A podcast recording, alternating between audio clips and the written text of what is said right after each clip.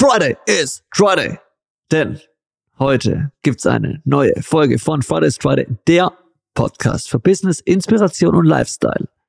Mein Name ist André Moll und heute habe ich einen ganz besonderen Gast, nämlich ich habe heute die Juliane Pross, die Gründerin von SGC, die aktuell angesagteste PR- und Social Media Agentur in Deutschland. Wer weiß, vielleicht sogar im ganzen deutschsprachigen Raum. Ich muss euch sagen, der Podcast war der absolute Hammer. Wenn ihr ein Food Startup habt oder euch irgendwie nur ansatzweise in der FMCG-Industrie tummelt, dann müsst ihr diesen Podcast anhören. Denn Juliane gibt drei No-Gos, drei Goes, drei Do's und ganz, ganz, ganz viele Tipps, was man machen muss und machen kann und machen sollte, um in der FMCG-Industrie mit dem Bereich Presse zu punkten. Wir haben einige Praxisbeispiele von Firmen wie Just Spices und äh, noch ein paar anderen Barilla, Webergrill, die es ganz, ganz toll gemacht haben und so groß geworden sind, beziehungsweise jetzt aktuell noch größer werden mit Juliane. Ein Must hier. Viel Spaß. Jetzt geht's los. Kaboom.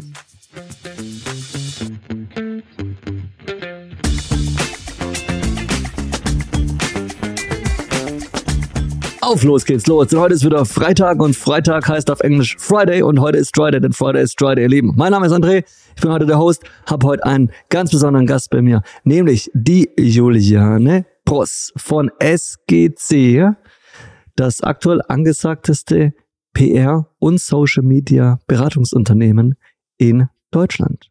Juliane, es freut mich sehr, dass du hier bist äh, bei Fridays Friday Business Inspiration und Lifestyle. Wie geht's dir heute? Mir geht's hervorragend. Ich freue mich sehr, dass ich ganz spontan hier im Podcast gelandet bin und freue mich, meine Expertise zu teilen. Fantastisch. Also das ist äh, wirklich äh, auch auf meiner Seite so. Ich muss sagen, wir sind äh, heute über einen sehr, sehr guten Freund von mir, dem Eloy Gatt, Gründer von Collide, zusammengekommen. Und ähm, wir sind heute tatsächlich bei dir im SGC-Studio hier in äh, Hamburg City, in der Innenstadt ganz in der Nähe von Google, in der, von der ABC-Straße, wenn es dem einen oder anderen was sagt. Und äh, ich habe mich dann heute Morgen kurz vorgestellt, habe mich natürlich vorab bedankt, dass wir heute hier sein dürfen und auch morgen bei den Aufnahmen. Und dann habe hab ich äh, Juliane gefragt, Juliane, kannst du ein bisschen was von dir erzählen? Und hat Juliane losgelegt und so nach zwei Minuten habe ich gesagt, okay, heute 13.30 Uhr bist du dran. Denn die Geschichte ist wahnsinnig toll. Es freut mich wirklich sehr, dass du hier bist. Äh, passt wunderbar rein zum Thema FMCG. Und ich würde bei dir jetzt ähm, gerne direkt wie jedes Mal mit der Kennenlernrunde starten. Und da kommt meine erste Frage, Irene. Was war damals dein Lieblingsfilm in der Kindheit? My Girl. Das war doch dieser eine Film, wo diese, die, diese beiden und dann ist, dann ist doch der Junge gestorben. Dieses Mädchen war unheimlich traurig, ne? Genau, Vader. Oh mein Gott, ich, da, da habe ich, da hab ich auch geweint, hey, als ich das geschaut habe. Okay, meine Frage an dich. Was ist dein Guilty Pleasure? Schokolade morgens, Mittag, abends. Ich könnte immer Schokolade essen, insbesondere mit Haselnuss oder sonstigen Nüssen. Guilty Pleasure Number One bei mir ist Schokolade. ja, ne. Hast du einen Lifehack, wenn es um Reisen geht? Mein Lifehack, wenn es um Reisen geht, sind sehr, sehr lange Planungslisten. Und zwar für jeden Tag gibt's die richtige Planung, die nie eingehalten wird, aber das ist mein Lifehack. Okay. Nenne mir deine drei Top-Food-Spots in Europa. Okay, Number One ist für mich die erste Pizzeria der Welt in Napoli. Äh, das ist äh, so ein ganz, ganz, ganz, ganz kleines ähm, Pizzalädchen. Da wurde anscheinend die Pizza Napoli erfunden. Kennt man aus dem Film Eat, Pray, Love mit Julia Roberts. Wenn, wenn dem einen oder anderen was sagt. Also das ist Number One für mich, ähm, würde ich, muss ich sagen. Dann Nummer zwei, tatsächlich, jetzt geht's nochmal in Italien, wenn auch in Deutschland, das ist bei uns in der, in der Stadt, da wo ich herkomme, ist es der äh, Italiener, die für der Restaurant Pizzeria Calbera. Also auch, man merkt, ich stehe auf Pizza. Und Nummer drei, ähm, wir haben wahnsinnig leckeren Veggie-Döner bei uns in Stuttgart, den ich auch über alles liebe. Und äh, das sind so meine, meine Top 3. Klingt hervorragend. okay, super. Ich glaube, dann äh, ja, äh, haben wir uns schon ein äh, bisschen, bisschen kennengelernt und äh, wir steigen direkt ein. Janne, du hattest, äh, wie gesagt, morgen im Vorgespräch rausgehört, auf einen wahnsinnig spannenden Lebenslauf, äh, der jetzt natürlich äh, mit dieser wundervollen Agentur hier ähm, dann auch ähm, in die Gegenwart gefunden hat. Nichtsdestotrotz, mich würde es wahnsinnig interessieren, bevor wir jetzt zu dem kommen, was du aktuell machst, wie die Geschichte begonnen hat bei dir. Wie war dein Werdegang? Wie bist du zu dem geworden, was du heute bist und machst? Okay, ich starte mal chronologisch. Ähm, ich habe nach dem Abitur erstmal eine Ausbildung gemacht zur kaufmännischen Medienassistentin, habe in einer Modelagentur gearbeitet, was viel Spaß gemacht hat, aber irgendwann in der Weiterentwicklung auch vorbei war. Währenddessen erzählte mir meine beste Freundin, die damals für Heinz Ketchup als PR-Beraterin gestartet ist, was sie jeden Tag macht, also tolle Grill-Events, tolle Tastings etc. pp. Und dann dachte ich, das hört sich ganz spannend an. Ich bewerbe mich doch mal bei der Agentur, bei der sie war. Das habe ich getan. Ich wurde angenommen und habe dort eine Zusage für ein duales Studium bekommen. Bin dann direkt bei der Agentur im Food and Beverage Bereich gelandet, habe großartige Marken betreut wie Lavazza, Diageo mit dem Single Malt Portfolio, Starbucks, Smirnoff, Johnny Walker, also viel Spirits, aber auch sehr, sehr schöne Brandthemen von Lavazza, die damals noch den großartigen Lavazza-Kalender gemacht haben. Ähm, ich war in Turin und habe den Kalender gelauncht. Ich, hab, ich war in Mailand, habe den Kalender gelauncht. Ich war in Paris. Das hat mir alles sehr, sehr viel Spaß gemacht. Nach vier Jahren und sehr, sehr viel Verantwortung der besten Führungskraft, die ich mir hätte vorstellen können, war für mich der Weg dort zu Ende. Und ähm, ich dachte, ich gehe ins Unternehmen, bin in die Fashion gegangen. Das war ehrlicherweise nicht so mein äh, Bereich, weil ich bin Foodlover durch und durch. Und dann habe ich 2010 meine eigene Agentur gegründet mit dem Fokus auf Food and Beverage zum Start, äh, beziehungsweise FMCG. Food and Beverage war immer ein sehr, sehr starker Fokus bereits zum Start. Genau das zu meinem Werdegang. Die Agentur führe ich jetzt seit 13 Jahren. Wow, schön. Schön, okay. Und äh, Agentur immer in Hamburg, schätze ich, ne? Du kommst auch hier aus der Nähe, das, soweit ich äh, mich erinnere, ne? Genau, ich bin jetzt insgesamt seit 34 Jahren in Hamburg und ja, quasi Hamburgerin. Schön, schön, super. Wie kam es damals zur Agenturgründung? Ehrlicherweise, es wäre sehr romantisch zu sagen, ich wollte mal gründen, ich wollte mal selbstständig sein. Nein, dem war nicht so. Ähm, ich war in einem Unternehmen, das im Grunde das Konzept, in dem ich gearbeitet habe, überführt hat in ein neues Konzept und ich mich entscheiden konnte, ob ich mitgehe oder elf Monate freigestellt bin. Dadurch, dass ich wusste, mein Weg geht irgendwie weiter und ich auch ehrlicherweise acht Jahre sehr, sehr harte Arbeit und 16 Stunden Tage hinter mir hatte, habe ich die Freistellung gewählt, einfach um mich neu zu orientieren. Wie alt warst du? Da war ich 27. Schön. Das ist ein gutes Alter, um sich neu zu orientieren. So sieht's aus. Ähm, genau, ich habe mich relativ schnell gelangweilt und nichtsdestotrotz, die Freistellung war genau das Richtige. Hab also einen Gewerbeschein beantragt, damit ich trotzdem was machen kann. Bin in großen, kleinen Agentur als Freelancerin gestartet, ähm, war in dem Unternehmen, in dem ich auch tätig war als Freelancerin und bin relativ schnell an eigene Marken gekommen. Sehr, sehr, sehr großartige Marken. Ich bin mit ganz viel Glück in den Startup-Bereich gerutscht für den noch immer mein Herz brennt, weil es einfach großartige Marken gibt. Und insofern sind wir 2010 schon mit wirklich außergewöhnlichen Konzepten gestartet. Das hat mir wahnsinnig viel Spaß gemacht. Okay, cool. Damals äh, war es äh, im Prinzip dann wirklich ganz alleine, schätze ich, ne? Also was war's nur du sozusagen? Ja, ich bin alleine gestartet. Schön, schön, okay. Und äh, darf man die Marken nennen, die dann am Anfang äh, da äh, relevant waren bei dir?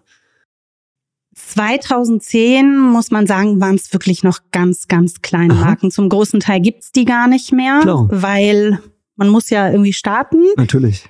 Die ersten Marken, die mittlerweile wirklich eine Relevanz am Markt haben, die aber damals auch noch wirklich Early Stage aus dem Wohnzimmer von Gründerinnen und Gründern geführt worden sind, war sowas wie Just Spices, Kale and Me, Harvest Moon, Foodist, ähm, Louis Cellas und so weiter. Also viele Marken, die wir wirklich von Tag eins betreut haben, bis zum Teil zum Exit, bis Series A, Series B, etc. Wow. Aber das sind, äh, glaube ich, so vor allen Dingen, wenn wir über den Start reden, die großen Marken. Schön. Also da waren jetzt selber nicht einige ganz, ganz tolle Marken dabei, bei denen wir auch, äh, oder mit denen wir auch schon gearbeitet haben bei Utrummy.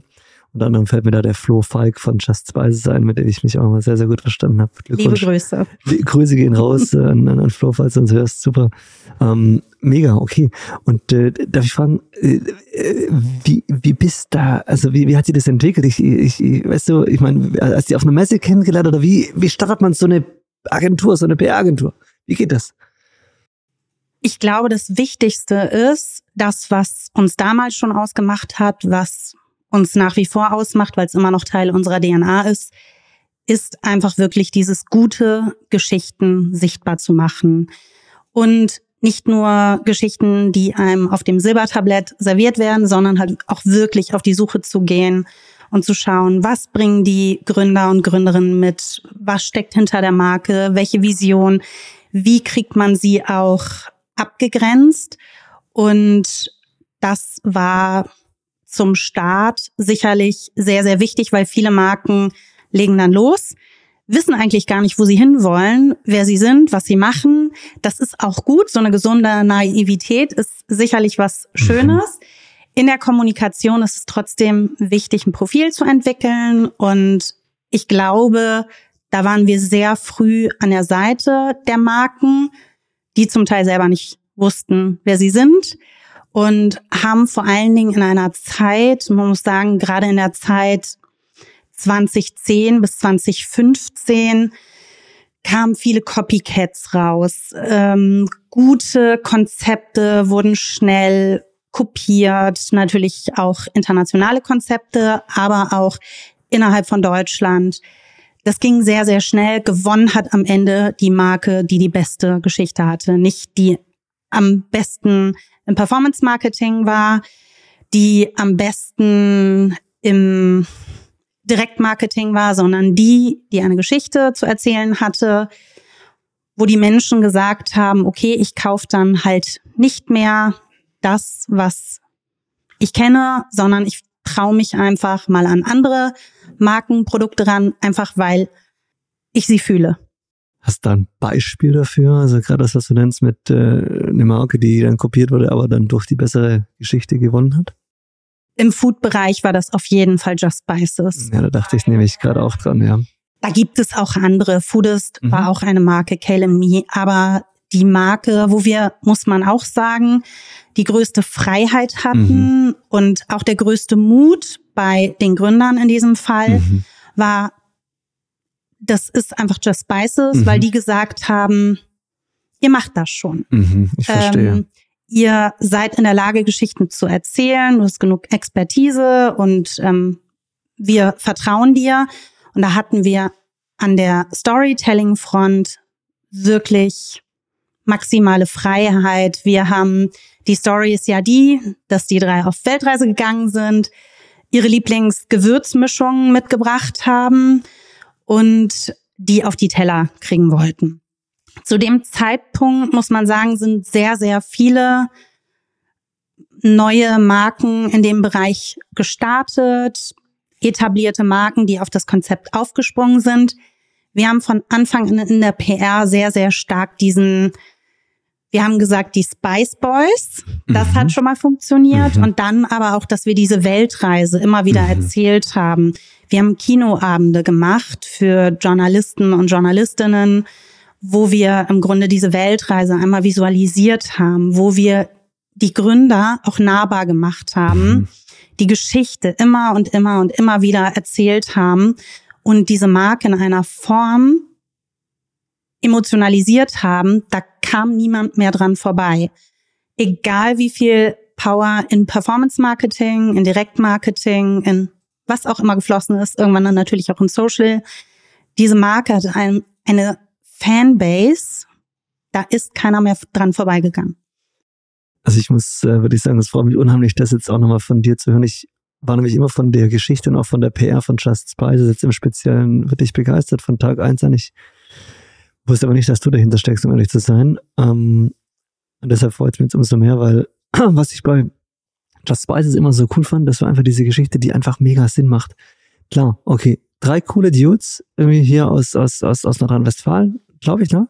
Und die, klar, die gehen auf Weltreise, äh, sind in ganz vielen verschiedenen Ländern, lernen da coole Leute kennen und essen da irgendwie ganz, ganz tolle Gerichte. Und das wollen die jetzt nach Deutschland bringen und das ist einfach mega sinnvoll. Und, dann, und, so, und in dem Moment wird, wird man einfach diese Geschichte nie wieder in seinem ganzen Leben vergessen. Das ist einfach unglaublich, weil ich glaube wirklich daran, dass Menschen einfach so gestrickt sind, dass sie insbesondere Geschichten auch merken, also sie, sich einfach auch merken können. Ne? Und ich glaube, das war das, was für Jazz Spices wahnsinnig gut funktioniert hat. Ähm, also insofern Glückwunsch dazu, weil ich wusste, würde nicht, dass, dass du da mit äh, verantwortlich warst. Ähm, cool. Hast noch ein zweites Beispiel? Jetzt war so ein bisschen aus dem Nähkästchen, äh, wo du sagst, okay, da war es schon auch die Story, die irgendwo wirklich ganz stark zum Erfolg ähm, geholfen hat oder verholfen hat. Im Food-Bereich oder generell? Ja, gerne, gerne in der FMCG-Branche. Alles klar. Das war auf jeden Fall auch Foodist. Mhm. Foodist ist am Ende, muss man sagen, auch als wir das erste Mal im Gespräch waren, war das eine Delikatessenbox. Mhm. Punkt. Die beiden Gründer hatten eine Story, aber am Ende war die auch sehr, sehr geprägt von Business. Mhm. also da war mhm. jetzt nicht wie bei Just Spices eine Story dahinter, wo man sagen kann, die emotionalisiert jetzt wahnsinnig stark, aber genau das war dann auch die strategische Herausforderung, zu sagen, okay, wie mhm. kriegen wir diese Box und dieses Produkt mhm. und vor allen Dingen auch diese Marke entsprechend emotionalisiert. Mhm. Wir Verstanden. sind das gemeinsam angegangen, weil man muss sagen, zu dem Zeitpunkt, es gab wahnsinnig viel Wettbewerb mhm. in ganz unterschiedlichen Größen. Groß, klein, mittelgroß, mit einem Fokus, mit weniger Fokus. Und wir haben bei Foodist hingeschaut und gesagt, okay, was sind denn die Themen, Bereiche, die die Zielgruppe auch spannend findet? Wie kriegen wir sie emotionalisiert? Wie kriegen wir die Menschen für die Produkte, die ja auch zum großen Teil Fremdprodukte waren, begeistert? Das ist ja mhm. nochmal was anderes. Hast du dein eigenes Produkt, deine eigene, eine eigene Marke war es, ja, aber, und die hatten natürlich auch ein eigenes Produkt, aber nichtsdestotrotz in der Box selbst waren damals zum großen Teil Fremdprodukte. Insofern haben wir die Marke analysiert, haben gesagt, was bringt sie mit und was wünscht sich die Zielgruppe. Die Zielgruppe wünscht sich am Ende Themenwelten. Die wünscht sich nicht nur eine Box mit tollen Produkten, die will in Themen eintauchen. Wir hatten ähm, dann ganz, ganz tolle, und das empfiehlt sich auch immer, wenn man emotionalisieren möchte, aber vielleicht jetzt, was die eigene Story angeht, nicht so eine Story zu erzählen hat wie Just Spices, empfiehlt es sich einfach mit Markenbotschaftern und mhm. Botschafterinnen mhm. zu arbeiten. Mhm. Wir haben den Peak dann Natürlich einerseits auf das, was die Marke angeboten hat und das Produkt ähm, und auch auch irgendwo die Gründerstory, wobei das eher ein B2B-Thema war, mhm. ähm, gesetzt, sondern auch geguckt, welche Person bringen uns weiter. Wir haben mhm. damals gearbeitet mit einer ganz tollen Biersommelier, einer Frau, mhm. mhm. was damals noch sehr besonders war.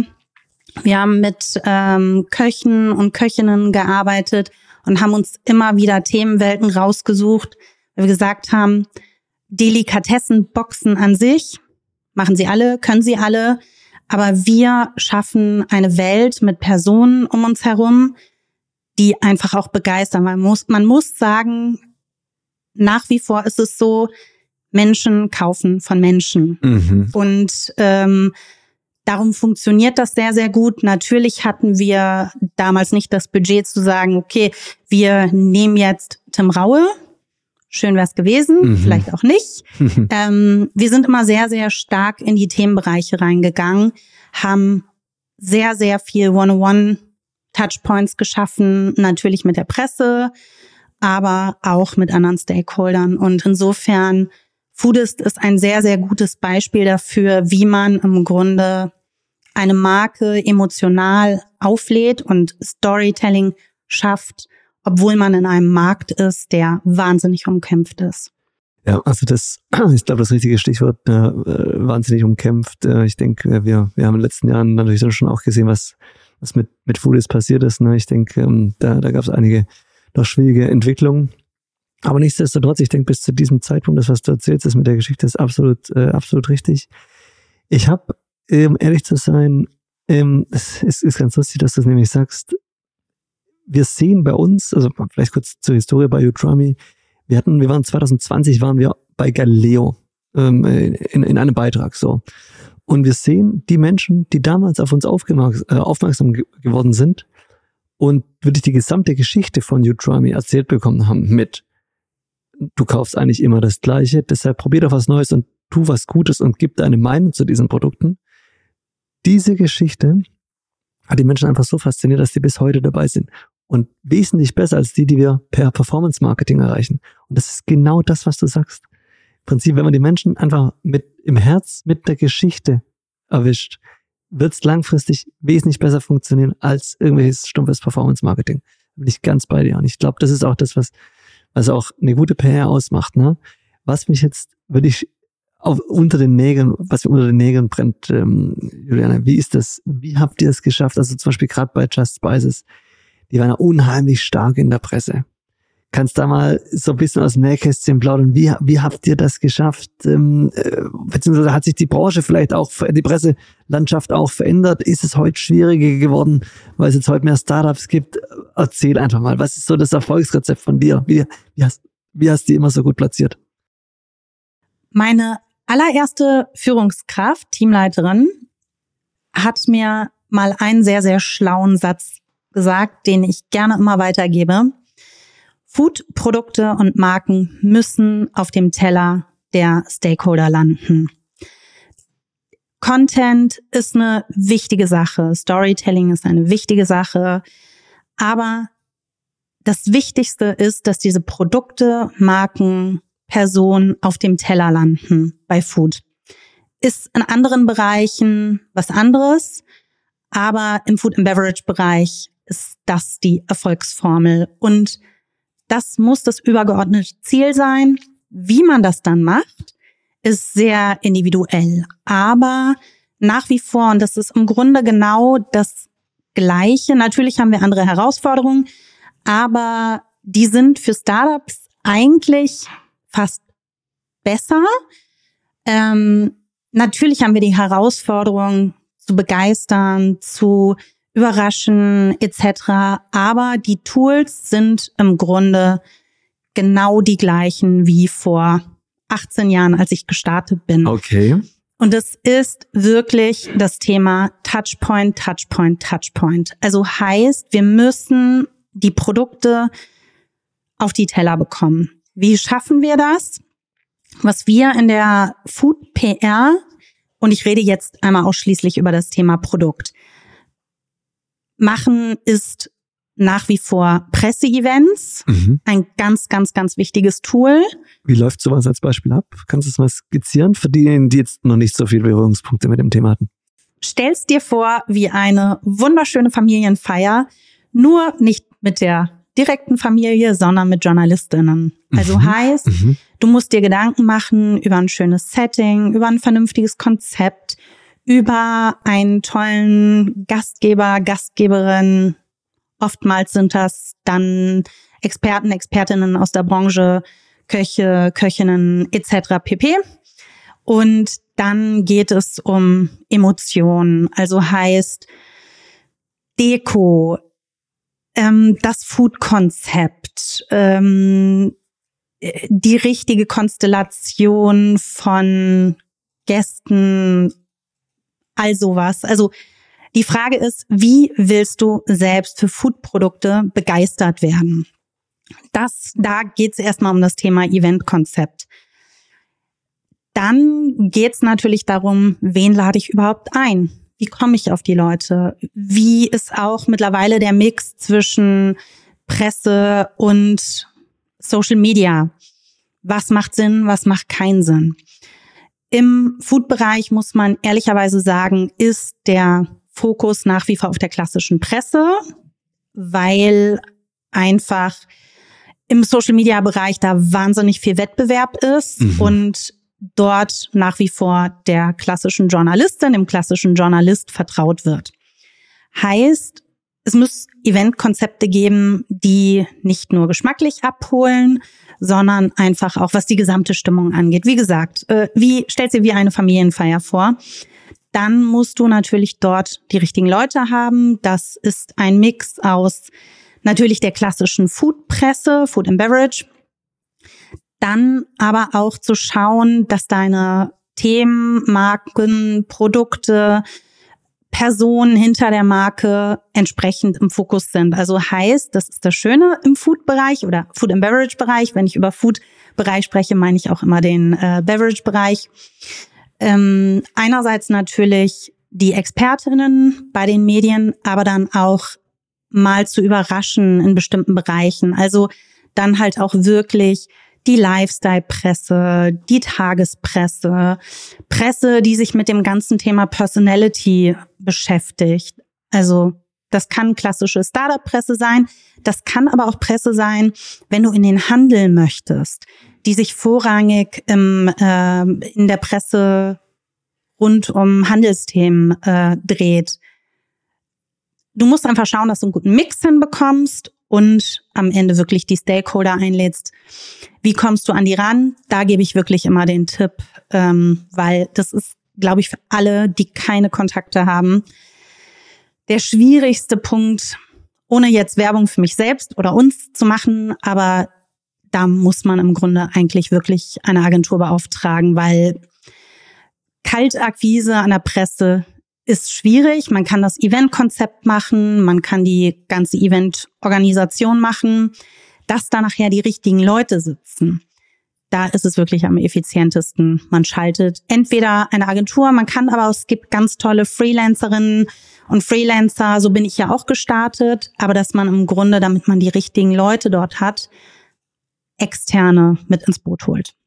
Verstanden. Ich denke, es ist äh, wahrscheinlich auch etwas hm, neutraler, wenn beispielsweise eine Agentur, jetzt zum Beispiel du, na, ähm, dann auch dementsprechend bei der Presse anfragt, als wenn es jetzt dann äh, wirklich die, die Company selbst macht. Äh, also, ne, ich meine, es gibt ja auch in, in gewisser Weise mh, hm, vielleicht da können wir gleich nochmal drauf eingehen, auch gesetzliche Rahmenbedingungen oder ein, ein gewisser Presse, Pressekodex ähm, zwischen redaktionellen Beiträgen oder vielleicht auch zu werb, vielleicht wird es dann auch irgendwann zu werblich. Ne? Jetzt könnte man denken, okay, wenn jetzt Firma ABC bei einem Journalisten anruft und sagt, hey, komm mal äh, hier vorbei und äh, berichte doch mal bitte über meine Firma, dann ähm, könnte das ja vielleicht irgendwo damit in Konflikt kommen. Hingegen, wenn jetzt beispielsweise du anrufst und sagst, hey, hier gibt's was, das ist ziemlich cool, und da gibt es ein spezielles Event. Ich denke, da könnte ein sehr, sehr interessanter Content bei euch da entstehen. Ist es natürlich was ganz anderes. Ist, ist das so richtig? Stelle ich mir das richtig vor, so aus der externen Perspektive oder? Es kommt sehr darauf an, in welcher Phase man auch als Startup ist. Ja. Ich ehrlicherweise gebe immer den Tipp, Startups wirklich nah am Journalisten, an der Journalistin zu sein und die Agentur gar nicht so sehr in den Vordergrund zu stellen. Das ist auch unser großes Alleinstellungsmerkmal. Viele Agenturen halten ihre Kontakte fern natürlich von den Kunden und Kundinnen. Das ist relativ ähm, kurzfristig gedacht, finde ich, mhm. weil wir merken, die Presse findet den direkten Kontakt zu den Gründerinnen und Gründern super. Es ist eine gewisse Art der Wertschätzung. Natürlich sind wir irgendwo diejenigen, die den Kontakt herstellen, auch eine Schnittstelle sind. Aber man muss wirklich sagen, und es ist ein wichtiger Erfahrungswert, man muss sich als Gründer oder Gründerin auch die Zeit dafür nehmen und auch immer präsent sein. wie gesagt, die Agentur ist ein super Türöffner, aber wenn es dann um die Geschichte geht, dann müssen auch die Personen, die hinter der Marke stehen, ran. Und da ist es fast wichtiger als bei großen Marken, dass dann auch die Personen, die die Idee hatten, mit reingehen. Heißt, für uns ist es mal ganz, ganz wichtig, dass wir schnell Presse und Marke zusammenbringen. Und das ist auch wahnsinnig erfolgserprobt, weil einfach die Marken oder die Personen, die es gegründet haben, die Story am besten erzählen können. Ich denke, das äh, ist, ist wahrscheinlich auch ein, ein Narrativ, das diesen Personen wirklich äh, im Herzen liegt. Ne? Also ich meine, die, die brauchen da gar nicht groß nachdenken, die erzählen einfach ihr Leben. Das ist zum Beispiel bei größeren Marken. Wir betreuen ja auch Marken wie Carlsberg, mhm. Barilla, ähm, Plante, die jetzt noch nicht wahnsinnig lange am Markt mhm. sind, aber sehr, sehr erfolgreich und äh, wo die Pressearbeit stark um Marke und Produkt und in Deutschland gar nicht mehr so sehr um nur die Personen, die es gegründet haben, sich dreht, ist auch eine super Story, aber da ist es dann ganz, ganz wichtig, dass wir wirklich an der Front stehen. Bei den Marken, die noch nicht so lange unterwegs sind und wo es wirklich darum geht, die Story zu erzählen, die müssen einfach ganz, ganz vorne mit an die Front. Wir sind diejenigen, die da die Weichen stellen, aber die müssen wirklich ihre Story erzählen und da kann man sich sicherlich auch mal mit den Just Spices Gründern unterhalten, wie stark wir die am Anfang eingebunden haben und äh, wie viel Zeit es auch gekostet hat. Super, wunderbar, okay. Um, ähm, jetzt würde ich gerne äh, in, in, ins Richtung Finale gehen äh, und äh, jetzt mal würde ich äh, fragen, welche, welche drei Tipps du Gründerinnen, Gründern äh, oder, oder Interessierten oder einfach Menschen aus der Startup-Branche geben würdest, wenn es um Thema PR geht. Und ich würde es gerne so aufbauen, dass ich mal mit äh, drei No-Gos anfange und dann äh, mit drei Please do it, äh, weil das wird euch zum Erfolg führen. Und ähm, da auch, auch gerne wirklich ganz, ganz plakativ. Und äh, ich glaube, ja, wir können da auch äh, ein bisschen lustig an die Sache rangehen, ohne dass sich irgendjemand auf den Schlips getreten fühlt. Was würdest du auf keinen Fall machen? Was, was siehst du immer wieder, was man wirklich auf keinen Fall machen sollte, wenn es um PR im Startup geht? Bitte. Meine drei No-Gos, was wir im Grunde tagtäglich erleben, ist der erste Punkt, es im Marketing-Mix zu vergleichen mit dem Performance-Marketing, mit Social etc. Das ist nicht nur falsch, sondern auch einfach strategisch eine schwierige Richtung, weil PR ist ein wahnsinnig langfristiger Kanal. Und ähm, ich gebe es jetzt nicht im Eins zu eins wieder, obwohl es in meiner LinkedIn-Biografie äh, steht. Aber Bill Gates hat mal gesagt, wenn ich noch zwei Dollar übrig hätte, würde ich ein Dollar in PR investieren. Okay. Und wenn man sich mal die erfolgreichen Startups anguckt, sind es alle Startups, die Geduld hatten, die auch ertragen haben, dass es nicht messbar ist, weil die klassische PR ist einfach nicht messbar. Man muss wirklich geduldig sein und das Ganze nicht im, im in einem Performance-Bereich sehen. Okay. Das ist das Erste. Das Zweite, was ich allen empfehle, weil es auch jedes Mal vorkommt, vergleicht euch nicht ähm, schafft eure eigene Markenwelt, schafft euer eigenes Markenprofil, lasst im Zweifel ähm, Experten und Expertinnen einmal auf die Suche gehen. Wir haben sehr, sehr oft, vor allen Dingen in New Business Gesprächen, dass dann Personen kommen und sagen, ja, wie dies machen, wie dies machen und die haben es ganz toll gemacht und übrigens, ihr habt doch auch die PR gemacht für Just Spices. So möchten wir es auch machen ganz schwierige Herangehensweise, weil Copycat findet einfach niemand schön. Und darum bitte schafft eure eigene Markenwelt, eure eigene Produktwelt, hebt eure DNA hervor und versucht bitte nicht irgendwen zu kopieren. Der dritte Punkt ist das Thema nicht vorhandene Priorität. Was auch sehr häufig passiert, und im Startup-Bereich ist das ein absolutes No-Go, ist das der Bereich PR, einfach weil er nicht messbar ist, weil er so als ja, kann man machen, kann man nicht machen, ähm, nebenher läuft, ist das der Bereich in Kompetenzen geschoben wird, die dafür überhaupt nicht geschaffen sind. Das heißt, mal bekommen wir dann auf der anderen Seite Ansprechpartner Ansprechpartner, die sind im Kundenservice. Das sind dann Werkstudenten und Werkstudentinnen. Die sind auch mal in der Logistik oder mal im, ähm, im Bereich Sponsoring oder oder oder es wird dann der Person auf den Tisch gestellt oder gelegt, ähm, die vermeintlich noch genug Kapazitäten hat. PR, vor allen Dingen für Startups, ist Gründerin und Gründersache.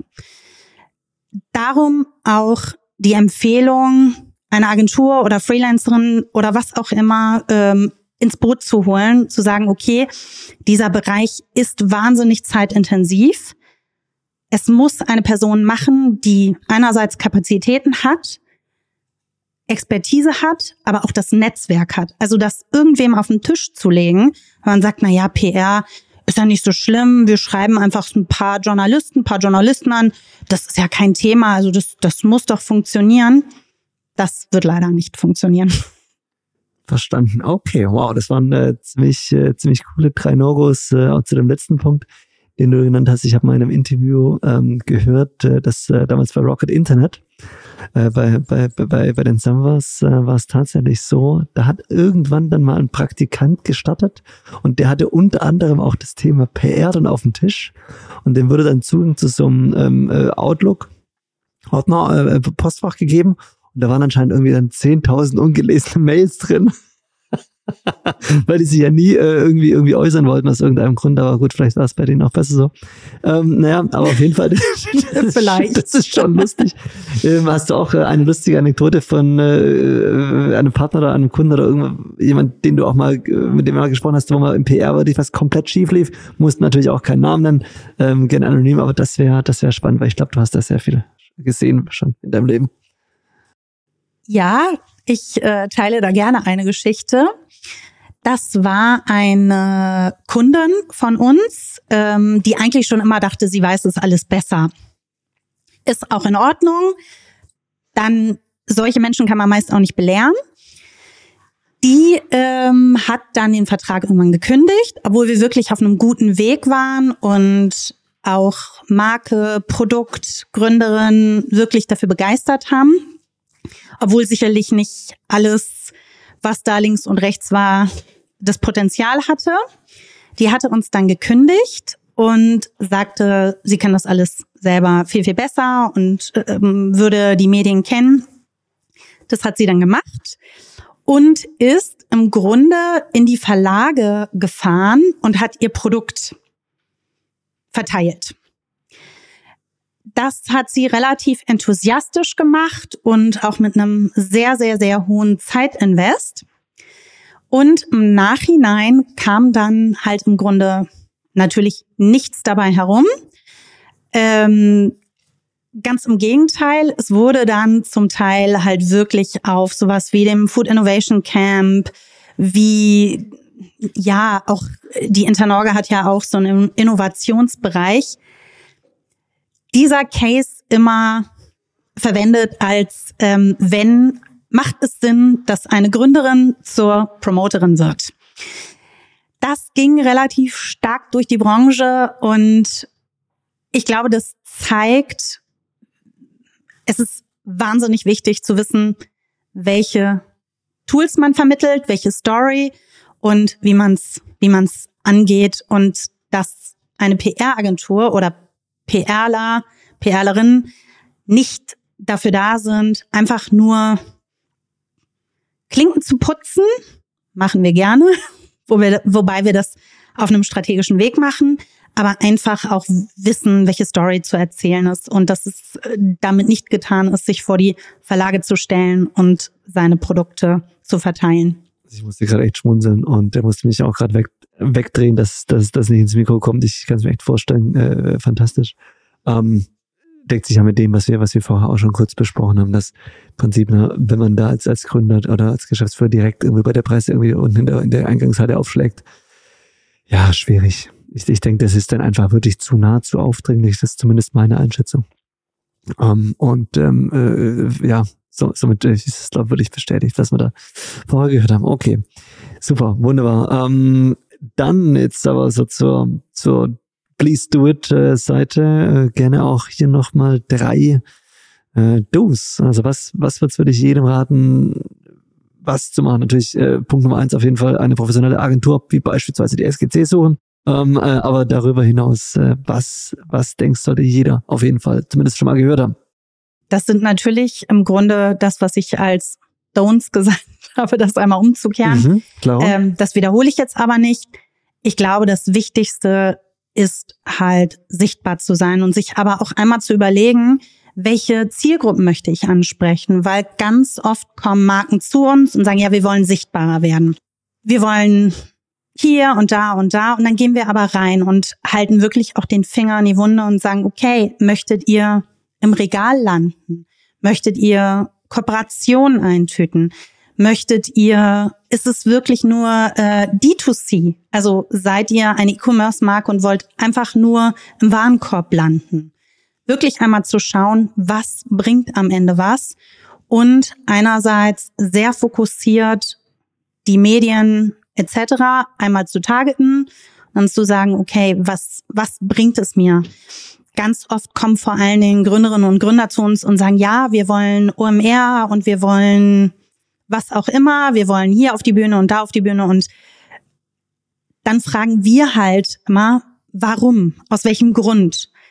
Ja, wir wollen in den Regalen landen. Na ja, ob jetzt den Podcast die Einkäufer und Einkäuferinnen von Edeka hören, ist halt die Frage. Insofern lasst uns gucken, wo sind die Zielgruppen und was bringt es? Also wirklich zu gucken, wen will ich erreichen? Und zum Teil muss man einfach auch sagen, mittlerweile bestimmte Zielgruppen sind am besten über LinkedIn zu erreichen. Bieten wir mittlerweile auch an. Gerade wenn es um den Bereich B2B geht, weil man auch sagen muss, ist der schnellste Bereich und da erreicht man halt seine Zielgruppe. Das heißt, äh, du denkst, es gibt einen deutlichen Unterschied äh, bezüglich äh, B2C und B2B, auch, auch, auch in, in der, in der Presseansprache ne, oder auch in der, in der Ausrichtung. Also hast du auch manchmal Marken, die du betreust, wo ihr wirklich zwei komplett unterschiedliche Wege wählen müsst, was jetzt beispielsweise Presse, aber auch Social Media angeht, ne, weil das macht ihr auch?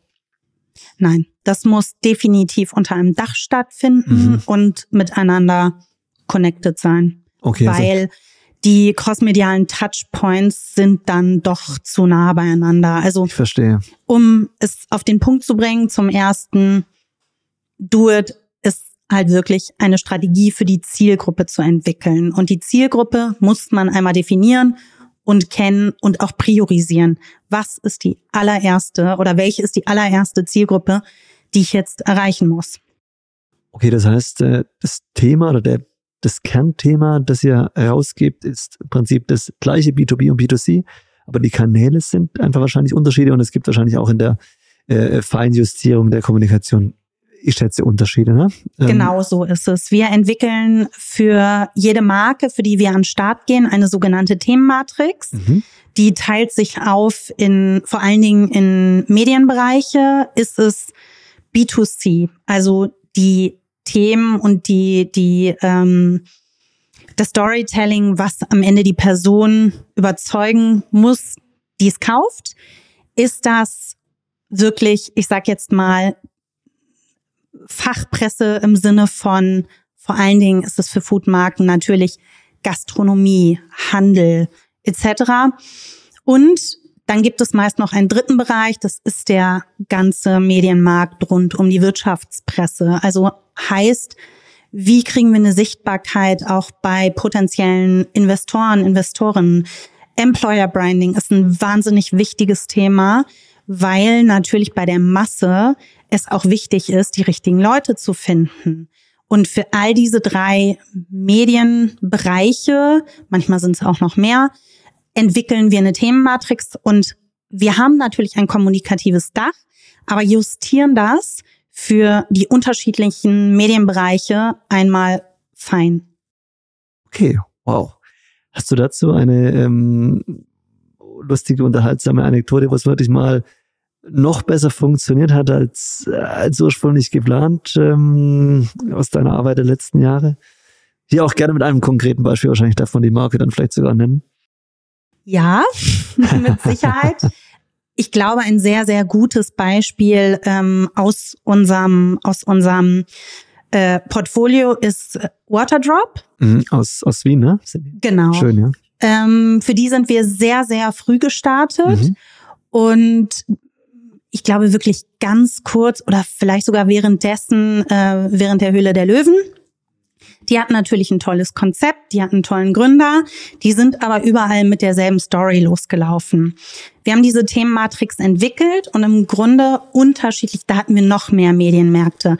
Da hatten wir Food and Beverage, also B2C. Da hatten wir natürlich auch Fitness, Lifestyle etc. Magazine, die für solche Themen wahnsinnig empfänglich sind. Dann hatten wir natürlich noch das Thema ähm, Startups nicht aus Deutschland. Wir hatten die Höhle der Löwen.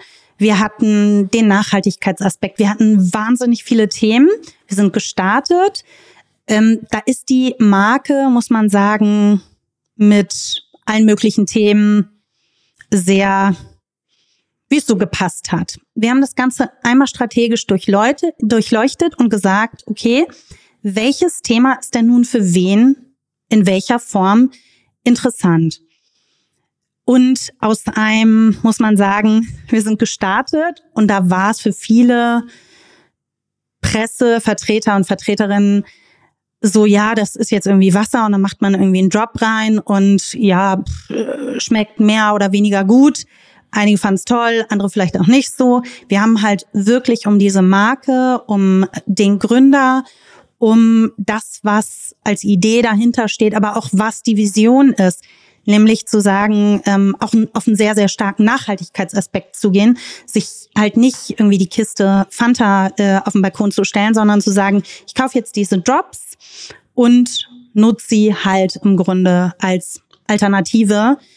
Da haben wir eine sehr, sehr starke und sehr, sehr gute Kommunikationsstrategie entwickelt, die einfach die Marke, das muss man natürlich zu ganz, ganz vielen anderen Themen, die Martin sehr, sehr, sehr gut gemacht hat. Liebe Grüße in diesem Fall auch an Martin. Hallo Martin. Die er sehr, sehr gut gemacht hat. In der PR haben wir diese Marke halt einmal geschärft wirklich punktuell die richtigen Themen eingesetzt, ihn auch als Gründer richtig eingesetzt und mit zu dem gemacht, was sie jetzt ist.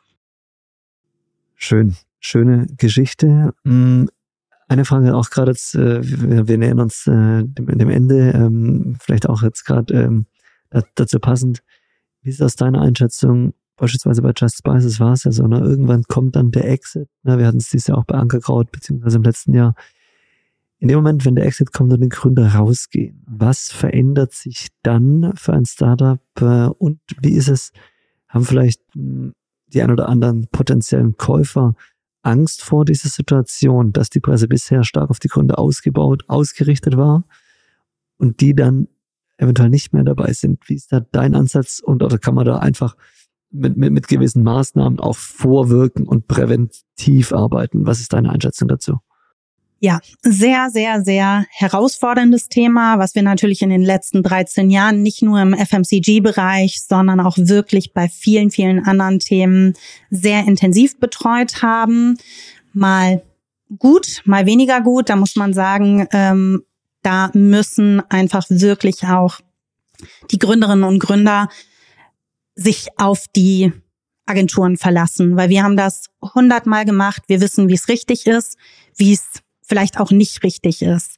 Und ich würde immer empfehlen, und das ist der Weg, der erfolgreich ist, dass man eine, einen Zeitraum X definiert, in dem man gemeinsam auftritt.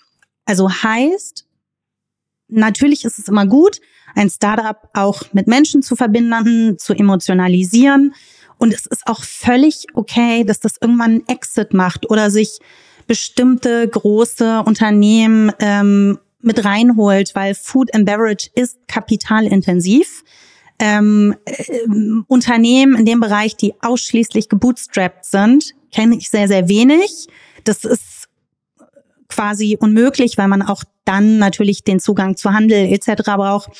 Aber man muss wirklich dieses von heute auf morgen. Und man muss sich natürlich auch strategisch überlegen, was sind die richtigen Unternehmen. Da können wir nicht helfen. Das Einzige, was wir machen können, ist Krise vorbereiten. Das äh, machen wir auch, also Krisen-PR. Dann ähm, auch zu schauen, es muss einfach diesen Übergang geben. Und wir definieren den immer so auf sechs Monate. Zu sagen, man tritt auch gemeinsam auf, man macht gemeinsam Interviews, man schaut, dass man einfach sich gemeinsam als Team für diesen Schritt des Unternehmens auch aufstellt und auch gute Key Messages entwickelt, warum es denn so ist. Man muss dazu sagen, den, das ist ein Thema, was im B2B stattfindet. Wenn man jetzt rausgeht in Edeka und die Kunden, den Kunden, die immer Just Spices gekauft haben, fragt, die wissen das häufig nicht. Das mhm. ist ein B2B-Thema. Mhm. Nichtsdestotrotz ist es ja eine Kette. Das landet bei den Einkäufern, Einkäuferinnen. Das heißt, man muss es gut vorbereiten, aber das ist kein Thema, was im, im B2C landen muss. Verstanden. Wenn es denn richtig, äh, wenn da die richtigen Schritte vorher gegangen worden sind, Verstanden. dann muss man es nicht machen. Aber wir haben sehr viele erfolgreiche Exits betreut und sehr viele Projekte, wo dann nicht auf unsere Erfahrungen und Empfehlungen ähm, gehört worden ist, die dann einfach auch wirklich schlecht gelaufen sind. Verstanden, okay. Ähm, apropos schlecht gelaufen, gab es denn mal eine Anfrage, die du abgelehnt hast? Wie gesagt, es äh, gibt bei uns eine sehr, sehr harte Tür und was ich einfach als Gründerin, Geschäftsführerin, auch als PRlerin von Herzen nicht mache, ist, das passiert aber tagtäglich, sind Copycats aufzunehmen. Mhm. Die sehen dann natürlich, wir haben die PR gemacht für ja. XYZ. Vielleicht ist es auch gerade kein aktueller Kunde, aus welchem Grund auch immer. Mhm. Dann zu sagen, ja, ihr habt doch aber, könnt ihr jetzt bitte, das kann ich nicht mit gutem Gewissen machen. Verstanden. Weil am Ende danke ich diesen Marken und den Gründerinnen und Gründern für das Vertrauen, weil wir sind gemeinsam gewachsen. Äh, wir sind jetzt auch bei 35 Personen insgesamt im Team. Und das ist nur möglich, weil diese Marken uns vertraut haben, uns weiterempfohlen haben. Und dann könnte ich es nicht übers Herz bringen, jetzt für ein, ähm, für ein Konkurrenzunternehmen von Just Spices zu arbeiten. Entspricht wahrscheinlich auch nicht deinem Anspruch, äh, Nein. Weil, weil du einfach eine neue Geschichte erzählen willst. Definitiv. Und, ähm, das auch verstanden, okay. Meine Frage hat mitunter auch darauf abgezählt, gab es da mal Institutionen, die du aus äh, gewissen Gründen einfach äh, nur als den Namen gelesen hast und noch nicht mal wusstest, ob sie eine Copycat machen wollen, die abgelehnt hast? Gab es auch schon? Mm, fällt mir jetzt erstmal so ad hoc nicht ein. Ich bin bei allem sehr vorsichtig, was das ganze Thema Alkohol angeht. Ich bin seit 18 Jahren in dem Business tätig, heißt nicht, dass wir es nicht machen. Wir müssen nur sehr, sehr stark darauf achten, wie es in der Kommunikation läuft. Und wenn ich das Gefühl habe, dass das bestimmte Grenzen überschreitet, dann mache ich es nicht. Genau was das Thema Zucker angeht. Wir machen natürlich auch, wir arbeiten für Planted, wir arbeiten für andere vegane Unternehmen. Wir würden jetzt sicherlich kein Unternehmen betreuen, was in irgendeiner Form nicht in diese Richtung agiert. Verstanden. Was war dann eine Anfrage, über die du dich wirklich sehr gefreut hast, da wurde ich bis heute an, an den Moment erinnerst, als die E-Mail reinkam? Ja, die ist sehr aktuell. Also es gibt einige in den letzten ja. 13 Jahren. Das ist natürlich einerseits, ähm, als wir noch Early Stage waren, ähm, die erste größere Marke, die wir dann, wir haben zum Beispiel Barilla, der Agentur ich sag jetzt mal, abgenommen, mhm. in der ich gelernt habe. Oh. Das ist natürlich ein Schritt, das ist die weltweit größte PR-Agentur. Das ist natürlich äh, ein, ein Erfolg, über den wir uns sehr freuen. Aber ein ganz aktuelles Beispiel ist Weber Grill. Ich oh, liebe Weber Grill. Ich, ich glaube, wir alle lieben Weber Grill. Die haben uns vor wenigen Monaten angefragt. Wow. was das Schöne ist, was ja in unserer Branche sehr unüblich ist, die haben dadurch, dass sie, dass wir empfohlen worden sind, sie von uns gehört haben, direkt gesagt, wir beauftragen euch. Wow. Und ähm, das hat mich wahnsinnig gefreut, weil es ist eine absolute Love-Brand. Und all das, was wir drumherum machen können, ist einfach so, so, so toll. Das ist eine Anfrage oder eine Beauftragung gewesen, die mich persönlich unfassbar gefreut hat. Schön, also das äh, würde ich Glückwunsch, Weber ist eine ganz, ganz tolle Marke, äh, mit der man wirklich äh, sehr viel machen kann und ähm, bin ich gespannt, äh, da, da äh, einiges von euch zu hören in den nächsten Monaten. Super schön. Fantastisch. Ich denke, äh, wir können zur letzten Frage kommen und zwar heute ist ja Friday, dann Friday is Friday und ähm, ich ähm, frage eigentlich jeden hier, der, der bei mir mit dem Podcast ist, hey, äh, was ist denn so ein Friday is Friday Tipp, den du mal den Zuhörerinnen und Zuhörern mit auf den Weg geben möchtest? Wir von Utrami glauben dran, dass es ein Leben besser wird, wenn man Neues probiert, weil all the good things are outside of the comfort zone und ich glaube, jeder hat so einen kleinen Lifehack, was es sich mal lohnt auszuprobieren, aus wenn es nur im Alltag ist, was, was man einfach mal Freitagnachmittags, Freitagabends vielleicht echt nochmal probieren kann. Was ist denn da dein Friday's Friday Tipp? Ist jetzt eigentlich nicht auf den Friday bezogen, aber ich gebe es jetzt einfach mal als Tipp mit. Ich habe vor gut zwei Monaten ganz tollen Artikel gelesen ähm, zum Thema, äh, ich nenne es jetzt mal Aktivierung von alten Freunden und Freundinnen. Insofern mein Lifehack oder mein, mein Friday-Tipp wäre, ruft doch heute mal drei Freunde und Freundinnen an, mit denen ihr länger keinen Kontakt hattet und quatscht einfach mal. Also ich glaube, das ist ein ganz, ganz schöner Tipp. Okay, das heißt, wenn ihr jetzt äh, gleich äh, das Ende des Podcasts mitbekommt, dann greift ihr einfach mal direkt zum Hörer. Am besten mal bei A anfangen und den ersten, ne, den ihr da, der, die, die erste, die ihr, die ihr seht, einfach anrufen.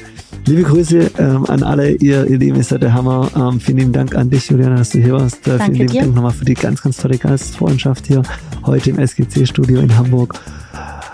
Habt ein geiles Wochenende, ihr Lieben, und ich wünsche euch viel, viel Spaß mit der nächsten Folge, die schon ganz bald kommt. Andre Mal von You Try Me, Fridays Friday, euer Podcast für Business, Inspiration und Lifestyle. Vielen lieben Dank. Ciao, ciao.